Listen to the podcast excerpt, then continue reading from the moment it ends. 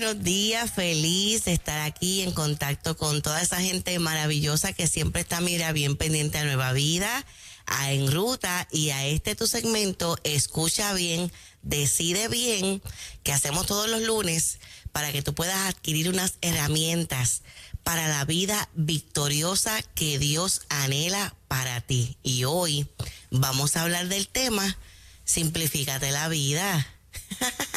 en un mundo de excesos, en un mundo de complejidades, el arte de simplificarnos es un verdadero logro, pero es absolutamente necesario para vivir vidas libres y vivir vidas felices, que a fin de cuentas, mira, eso hasta fue pagado para nosotros en la cruz del Calvario, como profetizó Isaías la paga de nuestra paz es sobre Él. Y nosotros muchas veces tenemos que empezar a implementar, tomar unas decisiones que vayan en acorde a esa paz y simplificar es una de ellas. Por eso hemos traído en esta hora algunos consejos para que tú anotes, grabes, tomes nota. Puede ser que gente linda que nos esté escuchando ha pensado seriamente en que necesita simplificarse, pero no sabe cómo hacerlo, pues mira, aquí estamos nosotros dándote las herramientas de cómo es que lo vas a lograr. Y la recomendación número uno que queremos hacerte es que en absolutamente todo tú dependas de Dios. Cuando nosotros ponemos el foco en nosotros mismos, en lo que pueden ser nuestras fortalezas, eh, religiosas, académicas, profesionales, físicas, nos podemos escocotar. Cuando nosotros dependemos del Señor en absolutamente todo, eso nos ayuda a simplificarnos. Porque ya yo no cuento con lo que yo tengo para, em, para emprender, ya yo no cuento con lo que yo tengo para que las cosas me salgan bien sino que yo sé que sé que sé que por medio de la fuente del Espíritu Santo las cosas van a fluir. Mira, en cada acción que yo tome, que yo le pregunte al Espíritu Santo, ¿qué tú quieres? Porque yo sé que eso va a ser una garantía para ti de éxito. Mientras que cuando utilizamos las fortalezas humanas, las fortalezas humanas pueden fallar y las fortalezas humanas también son limitadas, pero el poder de Dios a través del Espíritu Santo es una fuente ilimitada. Saben que yo aprendí esto hace algunos años atrás y por ejemplo cuando estoy en la oficina, que están, miren, los diplomas están ahí porque tienen que estar ahí los diplomas. Y, fue algo, ¿verdad? Que eh, yo veo como el Señor acomodó todo en mi vida para yo estudiar. Yo, yo vi en mi carrera profesional y, académica, y creo que esto le puede servir a gente que no está escuchando, que a lo mejor está a punto de enganchar los guantes. Yo vi cómo el Señor abrió las puertas en las universidades que yo quería entrar a estudiar. Vi cómo aparecieron becas, vi cómo apareció apoyo, Miren, hasta el día que yo tomé la reválida, yo fui a tomar la reválida enferma, porque yo me, había ido a predicar a Pensilvania, había tomado mucho frío en esa experiencia, me enfermé y se supone que cuando uno está enfermo así, uno no viaje. Y yo hasta me quedé sorda. Pues la congestión fue tanta que hasta me quedé sorda.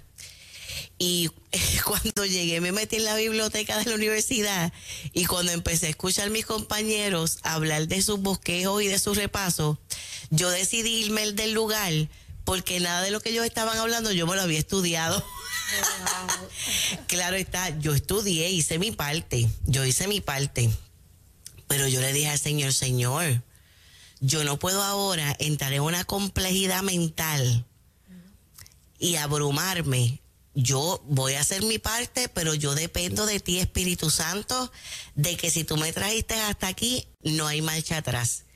Y miren, así fue. El día de la reválida yo vi como el Señor me iluminó. Eh, bueno, hasta un printer se dañó de donde se iba a imprimir el examen, que nos dio hasta más tiempo para terminar el examen. Y yo pienso que eso lo hizo el Señor. Hasta eso el Señor hizo para que yo lo pudiera hacer. En, esa dependencia, el Señor nos ha enseñado eso, Liz. No dependas de ti. No dependas de tus fuerzas. Depende de mí. Depende del Espíritu Santo. Y les quería contar que aún en la oficina, eh, bueno, pues están los modelos teóricos en nuestra mente, están en nuestra cabeza, los hemos enseñado, ¿verdad? En la universidad como profesora, esa parte académica siempre cuando el paciente me está hablando, yo estoy escribiendo. Porque generalmente ahí estoy tomando las notas de los puntos que después quiero retomar para repasar en el cierre de la sesión. Y muchas veces cuando yo misma estoy, bueno, ahora mismo como cuál sería el método terapéutico o el modelo teórico eh, más útil para implementar aquí, pero es como, mira, como si el mismo Señor me dirigiera la mano para escribir ahí mismo en la libreta, Señor, ¿qué es lo que tú quieres decirle a tu hijo y qué es lo que tú quieres decirle a tu hija? Más allá y por encima de los modelos terapéuticos que son buenísimos y son efectivos, pero Señor, ¿qué es lo que tú le quieres decir? Y eso para mí, muchachos, ha sido simplificarme la vida en la oficina. Señor, yo estoy en tus manos y aquí va a pasar lo que tú quieras. Igual que cuando venimos a la radio. Preparamos unos puntitos, pero en esa dependencia del Espíritu Santo, Señor, ¿qué es lo que tú quieres? ¿Qué es lo que va a traspasar el alma y la necesidad de la persona que nos están escuchando? También cuando voy a predicar. Una vez una buena amiga, que se llama Lidia Morales, me dijo, Mira, Liz, lo que retienen las personas en una administración, una predicación, también en las conferencias, son tres puntos. Lleva tres puntos. Mucha gente me pregunta, yo imagino, Moraima, que a ti también te pasa, pero como tú puedes dar tanto tanta conferencia, tanta predicación, a mí me ha servido la cuestión del tiempo devocional, entrar en esa conexión con el Señor, estoy segura, Moraima, que esa es tu fuente también, porque eso, tú, eso tú lo emanas. Eh, e, ese tiempo de manera intencional, Señor, ¿qué es lo que tú quieres?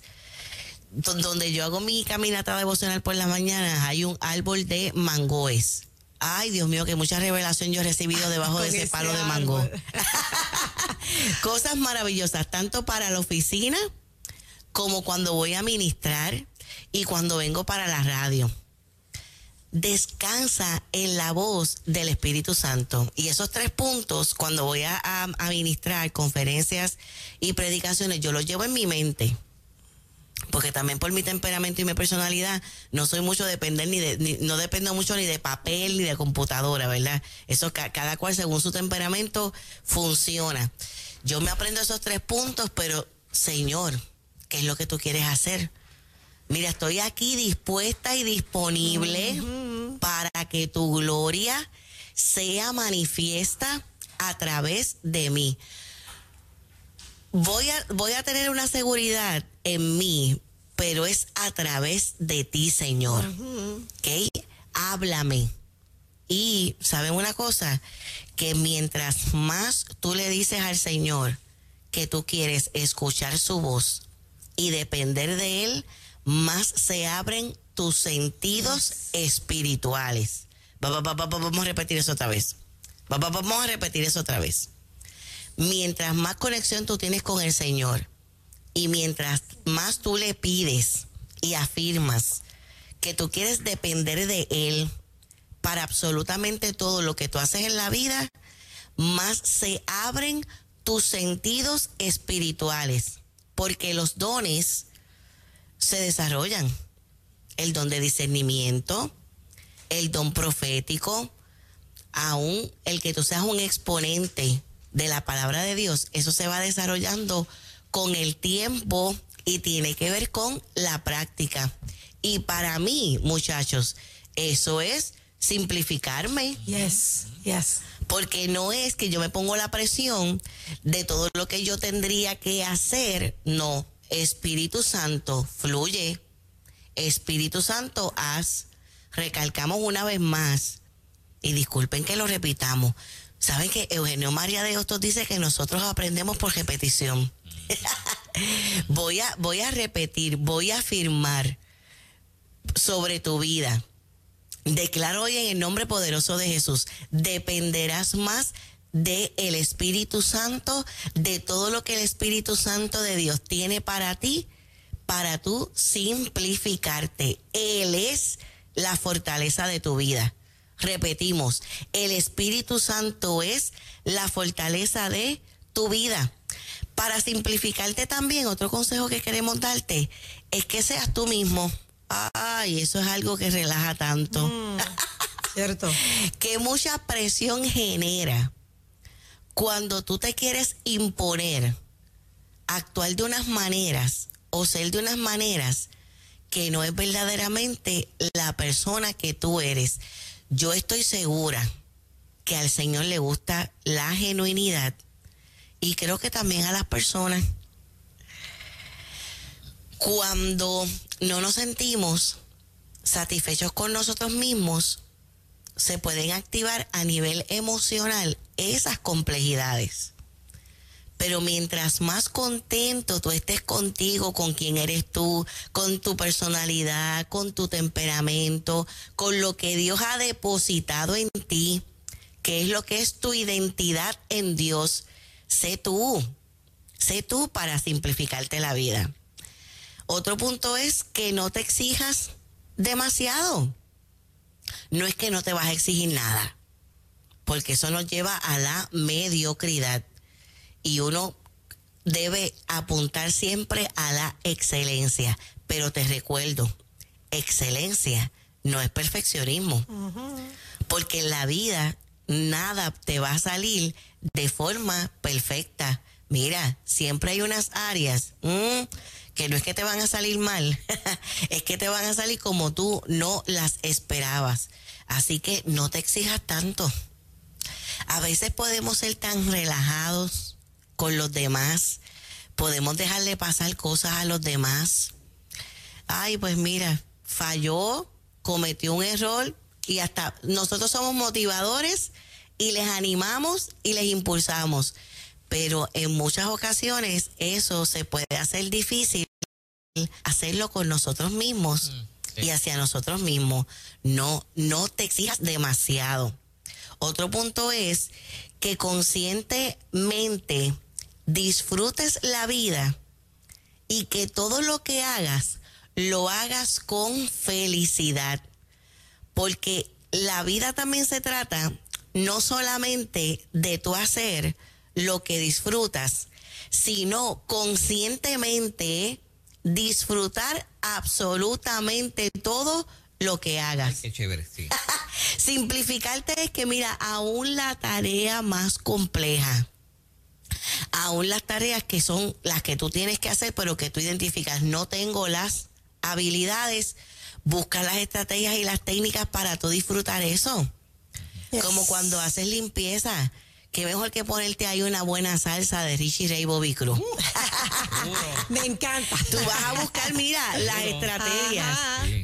Pon, los videos eh, para inspirarte para estudiar, para escribir. Hasta el diseño de ese panorama y de ese ambiente para tú disfrutar aún aquellas actividades que son las que tú les tenías mayor resistencia. Otra recomendación para simplificarte la vida. No te preocupes tanto por lo que piensen los demás. Esto lo hemos dicho otras veces aquí en el segmento. No somos un billete de 100 para agradarle a todo el mundo. Y tú te vas a simplificar la vida cuando tú tienes la seguridad de que lo que tú estás haciendo está alineado con lo que el Señor te ha mandado a hacer. Pero no a todo el mundo le vamos a poder complacer todo el tiempo. Eh, recuerdo que en el segmento pasado que hablamos bastante del el establecimiento de los límites y el establecimiento de las fronteras, eso también implica reconocer que no vamos a poder complacer a todo el mundo y que muchas veces vamos a tener que decir que no para simplificarnos la vida, Porque si a todo el mundo, todo el tiempo le decimos que sí, o es tan importante para nosotros la opinión de otros cuando establecemos esos límites, pues mira, ahí es donde van a venir las complejidades de la vida y en estas complejidades vienen los trastornos de ansiedad y también se puede generar una depresión clínica. Deprimir, o sea, nos podemos enfermar. Delega. Delega va a contar el pensamiento de que tú eres la única persona que lo puede hacer, y de que tú eres la única persona que lo puede hacer bien. Bueno, ahí, ahí, es donde uno tiene que simplificarse y uno relajarse a nivel interno. Darle esas órdenes con amor al alma. Bueno, yo voy a confiar, la confianza, yo voy a confiar en que otros pueden ser un apoyo, pueden ser un sostén, mm. van a caminar conmigo en esta ruta y yo voy a delegar. Muy bien, muy bien. Otro consejo, desecha lo que ya no necesitas, sobre todo en tu mente y en tu corazón, pero también en tu espacio personal. Ahora se habla mucho de lo que es el minimalismo. Sí. ¿verdad? Que es precisamente simplificar. Cuando tú vayas a recoger o a hacer limpieza en tu casa, ¿verdad? Eso que tú haces semanalmente, lo primero que tú debes hacer es tomar una bolsa de basura. Siempre, siempre que vayas a recoger y a limpiar, toma una bolsa de basura. Tengo que decirle, muchachos, que esta es mi parte favorita de cuando yo hago la tarea. A ver. Sí, yo creo que hasta mi esposo se asusta un poco cuando me ve con esa bolsa gigantesca negra y yo empiezo como que, ¿qué será lo que él me va a botar? Porque mira, yo sigo ahí. Mientras menos cosas tú tengas, más simple te va a ser la vida, es más, es más, es más sencillo mantenerlo limpio Mira, y hasta a nivel mental, eh, eso te refresca cuando tú llegas a un sitio donde no hay muchas cosas, igual que los colores que tú utilizas, que eso tiene un efecto en el cerebro y en el sistema. No ten las menos cosas posibles. Lo que hace un año, oye bien, lo que hace un año tú no utilizas en tu casa, ya tú no lo necesitas. Porque si en un año no lo tuviste que buscar. Pues que no hace falta. Para utilizarlo quiere decir que no te hace falta. Así que no acumules. No acumules. De hecho, los acumuladores que los hemos tenido en terapia, la raíz de las personas que acumulan, quieren conocer. Sí. Quieren conocer a nivel psicológico, que esto es bien interesante. ¿Qué es lo que les ocurre? Hay dos factores que suelen ser la raíz de las personas acumuladoras.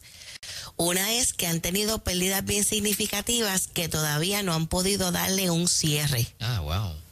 A nivel emocional. Y retienen porque desechar es un acto de dejar ir y de perder. Eso es un punto.